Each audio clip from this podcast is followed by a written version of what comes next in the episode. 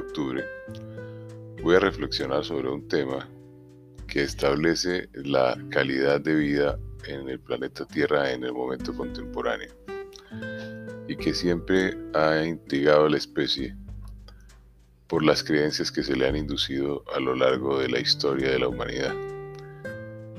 Dinero versus felicidad. El dinero cobra relevancia para la humanidad desde que se crean los excedentes y comienzan los intercambios. Eso define la historia económica, pero son factores inducidos a través de la educación que recibimos nosotros en, el proceso de educarnos. Creencias. Lo primero que debemos hacer es romper las creencias un ejemplo tipo es que el rey de la selva es el león. Y todos sabemos que el león solamente reina en las grandes planicies africanas. Y en las selvas, si está presente algún animal que domine el ambiente, puede ser el tigre o el puma, o el tigrillo en algunas zonas de Sudamérica. Entonces, si nos basamos en las creencias, siempre nos daremos cuenta de que son inducidas para manipularnos. En ese escenario, itero, los dos conceptos son importantes y deben estar sumados, no desintegrados. Conseguir dinero es una tarea que no es fácil en una sociedad el modelo económico varía entre la constitución de organizaciones que se denominan empresas y por el otro lado está el desarrollo de los individuos como tal. Y en ese escenario de los individuos hay dos opciones básicas. Una es el empleo tradicional y por el otro lado está la posibilidad de emprender para también llegar a constituir empresas desde unipersonales hasta, hasta modelos societarios más avanzados, en toda su diversidad, que hoy en el mundo está bastante reglado y bastante diferenciado. Y por el otro lado está la felicidad. Cada cual define su modelo de felicidad. Esa es una de las virtudes que tiene la circunstancia del concepto, no es dependiente de un modelo en particular. Sin embargo, creo que todos hemos experimentado esas sensaciones en donde todo está en equilibrio, todo está estable y dura pocos minutos. Desaparece todo el entorno y uno se encuentra muy agradecido y muy encantado con el proceso de vivir. En ese entorno, si estás recién egresado de un modelo tradicional de educación vas a emprender un negocio, el parámetro de guía debe ser el siguiente en mi criterio. Aquella idea relevante que ocupa segundo a segundo de manera permanente la forma en que piensas. Es una idea fija, una idea que surge de una habilidad natural, de una competencia natural que tengo. Verbigracia, en mi caso la escritura. En tu caso puede ser el dibujo, puede ser la capacidad de negociar que te atrae muchísimo, los modelos de negocios, que te atrae el arte, que te atrae la pintura, que te atrae el diseño. Muchas posibilidades Desafortunadamente todas surgen de un modelo de educación, porque en principio pues todo tendríamos que experimentarlo a través de nuestro sistema natural de vida que es nómada y de alimentación silvestre, con algunos elementos eh, eh, que se introducen a través de los caninos en el mundo de los carnívoros. Pero como sedentarios y obligados a estar encerrados en urbes y en el campo, de una manera establecida por la sociedad.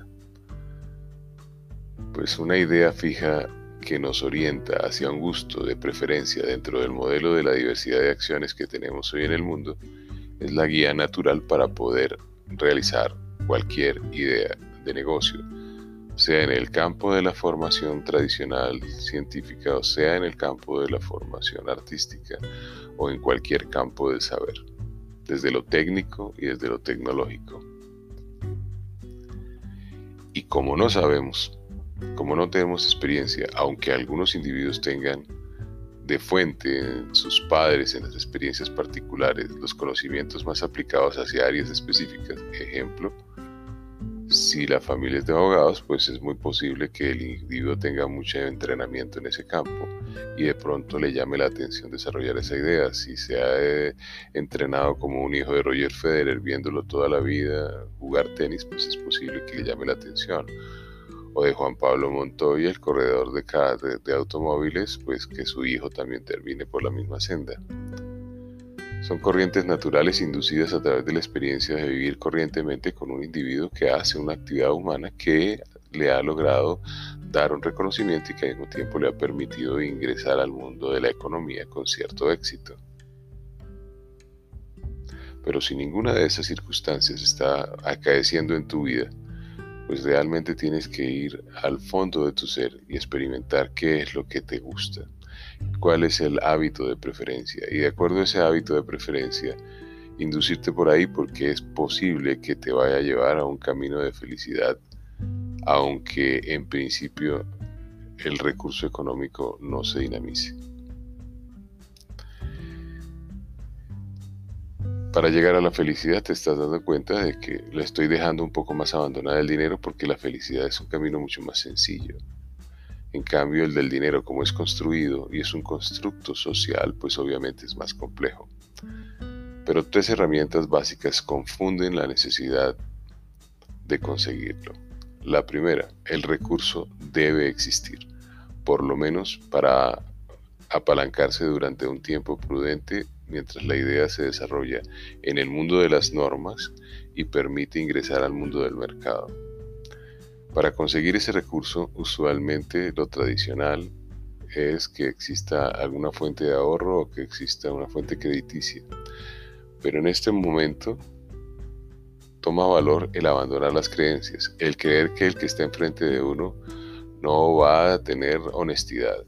Si lo avanzas, vas a poder encontrar que los jóvenes, los adultos mayores, pueden recrear pequeñas cantidades de ahorros, producto de un esfuerzo mínimo, 1, 2, 3 millones o 2 mil, 3 mil, 5 mil, 10 mil dólares o 1.500 dólares o 1.500 euros, que sumados en su conjunto por 10, 20, 30, 50, 100 personas, que invierten en una idea en donde todos están unidos por el gusto y la preferencia, pues surge un capital importante que no requiere remunerar el mercado. Y entonces da libertad financiera para poder concretar la idea. Entonces, si 100 muchachitos, 100 jóvenes, 100 adultos, 100 mayores aportan esas cantidades que estoy diciendo, pues podemos llegar a capitales de 100 millones, fácilmente conseguir 100 eh, mil dólares, podemos conseguir fácilmente 100 mil euros. Y esos son capitales que permiten desarrollar cualquier idea.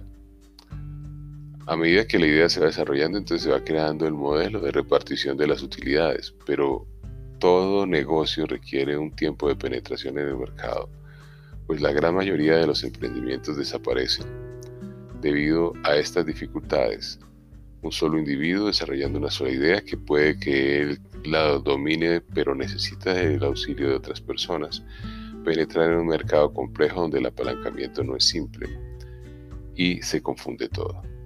Una vez conseguido un recurso, el segundo elemento es asociarse de las personas que en este mundo tienen un conocimiento aplicado que funciona para determinar áreas, áreas específicas. ¿Cuáles son?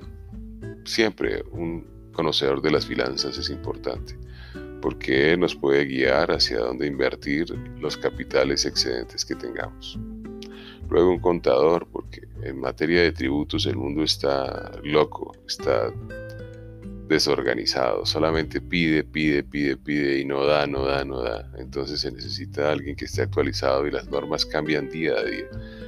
Es importante para los emprendimientos individuales y para los emprendimientos colectivos como empresas.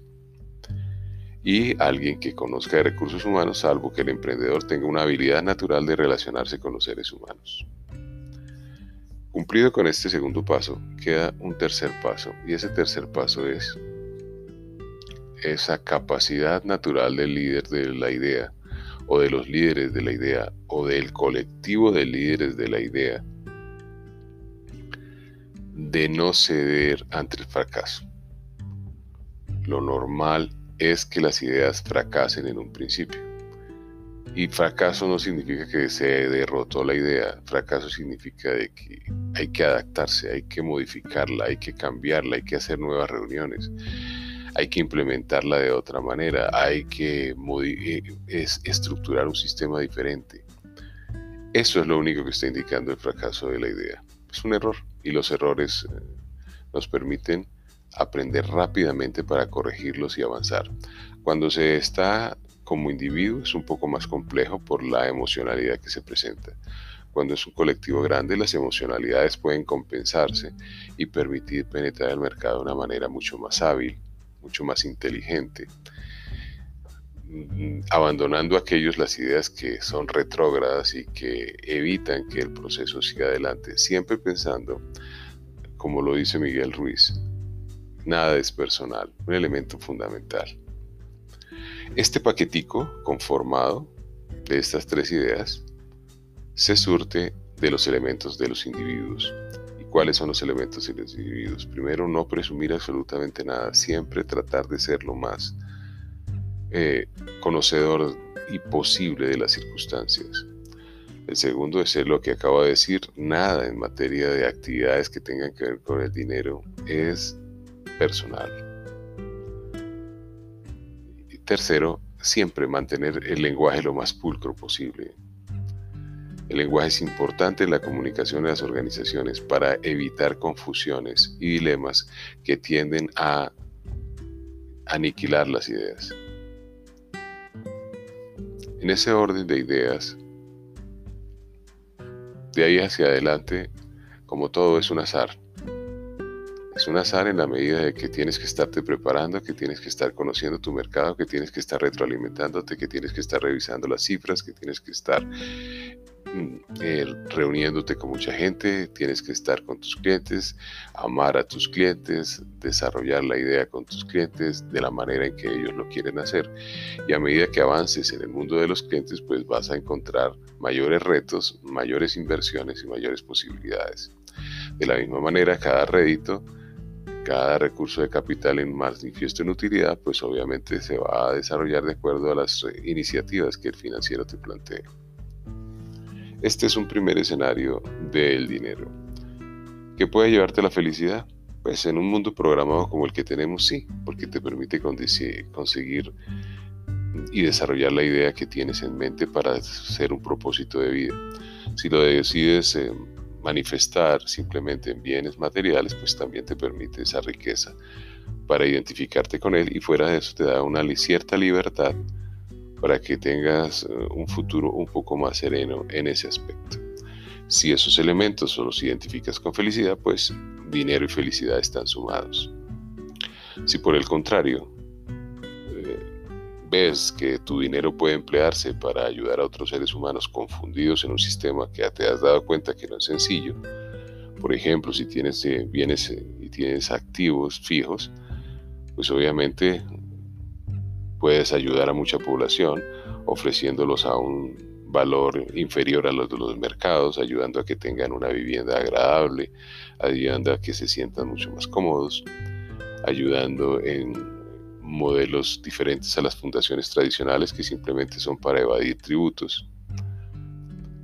Pero si eso te llama desde el mundo de la ayuda a la comunidad, vas a encontrar también elementos de felicidad muy elevados, porque te digo, el modelo de dinero es muy complejo y no es fácil de llegar a él, salvo que sea un modelo tradicional de empleo por 20, 30 años y al final de unas prestaciones y de unas eh, deudas enormes a lo largo de toda la existencia con las hipotecas normales y el pago de, las, de los vehículos que también es bastante oneroso y de las obligaciones financieras.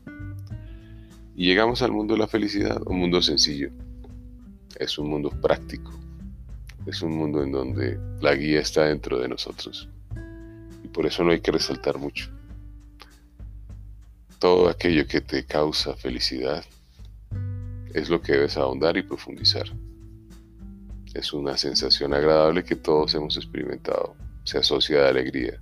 Si una idea te da alegría, esa idea te lleva a la felicidad. Si una idea te da tristeza y te lleva a angustia, esa idea la desechas porque no tiene nada que ver, porque es un pensamiento opuesto a la felicidad.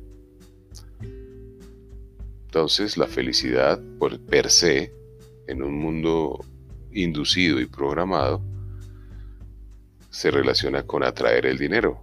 Porque si tú, por ejemplo, eres un gran eh, dibujante y te apasiona el dibujo, pues es muy posible que las personas que reconozcan tu trabajo quieran quedarse con él y te ofrezcan que lo mercadean, que te lo compran, que te colaboran, que te dan los materiales, que te envían a estudiar, que te facilitan viajes para que difundas tu mercado y te das cuenta que lo que estabas haciendo es simplemente desarrollar tu idea en el arte y el gusto y la preferencia que te apasiona.